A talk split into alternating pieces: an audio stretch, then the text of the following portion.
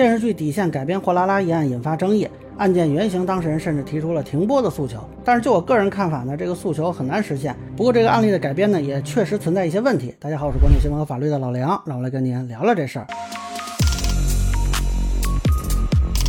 个案子本来我是想往后排来分析的，但是呢，有这个网友后台来问我了，那咱们今天就往前排啊，聊聊改编货拉拉案的这个事儿。啊，这个也是最近网上争议比较大的一个事儿啊，特别是现实中这个司机周先生，据说是对这个改编提出了质疑啊，甚至要求停播啊。但是呢，有一些这个剧粉呢认为这个改编没问题。呃，我说一下我观点啊，供大家参考。这个剧的改编呢，我个人是觉得有点问题的啊，但是恐怕不是周先生说的那个问题。首先说这个影视作品改编真实案件。呃，引发争议其实也不是第一次。之前我不是药神上映的时候，那个原型陆勇就说要告剧组啊，说因为自己不是卖印度神油的啊，也不是靠卖药盈利。那么双方呢后来是和解了。再往前呢，比较典型的案例有一个霍元甲后人诉电影《霍元甲》制片方啊，那是因为这个电影呢把这个霍家人都给拍死了，这个后代是从哪来的呢？啊，所以他后人肯定不乐意嘛。但是这个案子呢后来也是霍家人败诉了。啊，因为他毕竟是个影视作品，一般来说呢，除非你是故意影射贬损某个人，否则影视改编很难构成这种侵犯名誉权。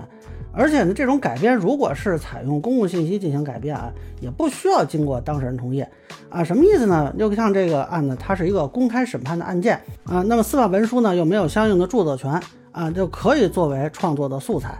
除非是涉及你个人隐私的一些信息啊，否则改编创作这个是自由的，法律并不限制啊。当然，周先生看了这个剧呢，不太开心啊，我也能理解啊。包括有人说这个。法院律师占坑这个问题啊，也没有仔细说明白。呃，但是就这个改编来说啊，那跟他本人的信息差距还是比较大的啊，也不太可能有人认为这就是他本人啊。我看还有人说这个啊，长相问题，说这人脸太红是影射他醉驾，至少目前这个戏里没有明确展示这一点。嗯，包括后边还有什么安乐死之类的情节，这个跟他本人也都对不上号。呃，而且呢，这个剧情里呢，整体上来说啊，是把这个司机塑造成了一个孝子的形象。虽然我看也有律师发声啊，说觉得构成名誉侵权，但是我个人认为吧，这个暂时看不出这种可能性。啊，他这个诉求呢，我觉得也很难实现啊。当然，他如果想去起诉呢，啊，我倒是很好奇啊，这个事儿会怎么样？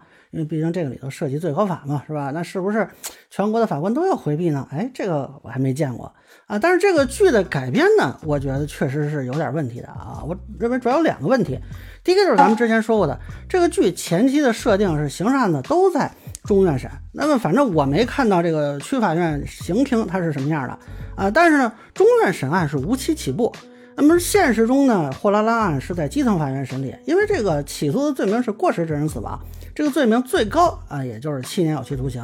所以当时这个案子一在这个剧里出现，我还很好奇，我说这个怎么能给安排到中院宋雨霏那儿去呢？哎，结果一看后来这剧情啊，这编剧是给来了两个操作。第一呢，就是给这案子加料，因为这案情原来不够啊。那么很多网友讨论什么这个路灯问题啊，车上毒药问题啊，啊，之前搜索过如何让人死的问题啊，这个其实哎都不是最猛的料啊。他加的里头这个最猛的料，我认为是这个女生说自己要跳车。我让你听说我跳车了，我真跳了，跳车，我真的跳了。那大家看真实案例，根据法院的判决显示，这个女士当时只是跟司机说要求司机停车，那么身体探出车外。并没有证据证明她当时说啊，她要跳车这种话。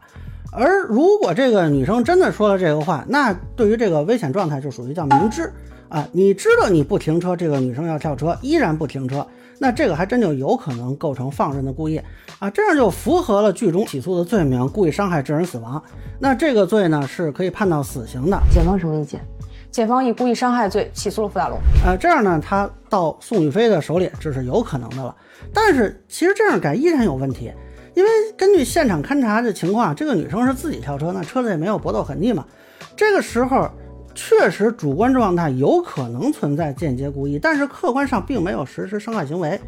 这个你要定故意伤害，其实也是难度比较高的。因为你很难排除他主观故意是轻信能够避免的过失，那么就还有可能定为过失致人死亡。实际上，这个剧里头后来这案呢也是这么判的。那么现实中的这个货拉拉啊，当时是否能定为过失致人死亡，是存在很大争议的。呃，我个人到现在对这个判决，呃，怎么说呢，也只能说是心存疑虑吧。那么检察机关这么大松心啊，就把这个案故意伤害起诉，我觉得这不太可能吧，太轻视检察机关了。于是呢，这个编剧呢又来了第二招，也就是刚才咱们说第二个问题啊，就把锅甩给了检察院。啊，其实刚才我说这个情况，检察院不太可能按照故意伤害致人死亡起诉，这个在批捕和审查起诉阶段应该就可以发现了。但如果光这样呢，啊，也只能说明有挖暗坑的嫌疑。结果没想到后边还有一明坑啊，就这个剧里加了一个细节，这检察院把路线对比实验给做错了。检方做测试，司机选择路线是五十二分钟，是因为他们把实际出发时间设置错了。这么一看，白天小路通行时间慢。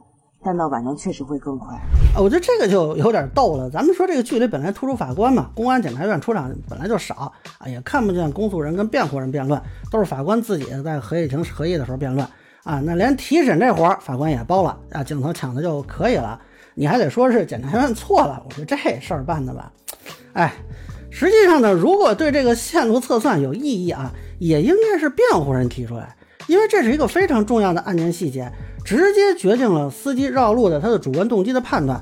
那律师接这个案子第一个时间点就应该想到这个问题啊，律师为什么就想不到去走一遍？说啊，等到法官了，等他才能去走一遍呢？而且这个律师他又是申请回避，又是存家属行贿，这么关键的工作他反倒没做，我觉得这太不合理了。有六老师那句话，这改编不是胡编，我觉得吧，共勉吧。啊，另外这里还要说一下，这编剧给加的这车里有毒药这个，其实。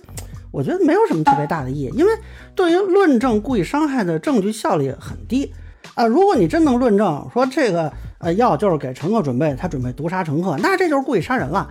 显然这个案子里这个女生是自己跳车，那这个毒药的细节我看了半天，可能唯一的作用就是引出后边啊这个安乐死的这个情节。也许编剧会觉得很巧妙，但是我个人觉得这个案子里。呃，正常情况下不会成为双方辩论的焦点啊，也没有说让他父亲出庭的必要。你就算论证他是要给他父亲安乐死啊，可能获得一点感情分啊，但是也不能排除他实施伤害的行为的主观故意啊。那这个细节加的，我认为非常不合理。但是我觉得这个剧情呢，呃，我倒不确定是不是像有些人说的那样，说是啊故意抹黑司机，或者有人觉得是打拳。要真说打拳呢，我其实倒觉得。